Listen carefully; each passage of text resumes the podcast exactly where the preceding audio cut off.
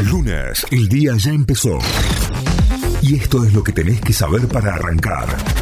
En Notify. Vamos a las noticias. Nos informamos a través de nuestra web notify.com.ar. Jubilados y pensionados recibirán un refuerzo alimentario de 45 mil pesos. El ministro de Economía y candidato presidencial de Unión por la Patria, Sergio Massa, anunció un refuerzo alimentario de 45 mil pesos para jubilados, pensionados y afiliados al PAMI.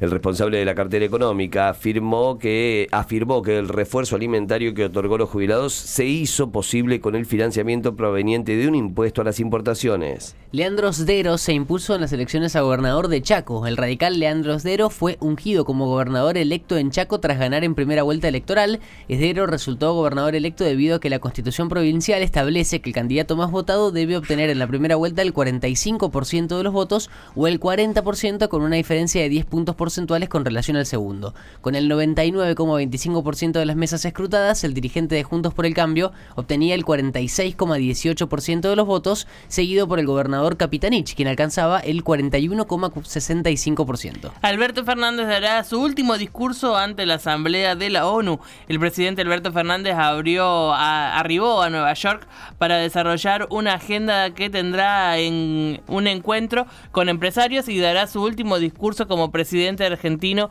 ante la Asamblea de la ONU, donde expondrá sobre la necesidad de una nueva arquitectura financiera mundial. Suman un nuevo requisito para sacar la licencia de conducir por primera vez. La Agencia Nacional de Seguridad Vial presentó Mi Primera Licencia, un curso obligatorio que ya está disponible para jóvenes de entre 16 y 21 años de todo el país que quieran acceder a su primera licencia nacional de conducir para auto y o motos.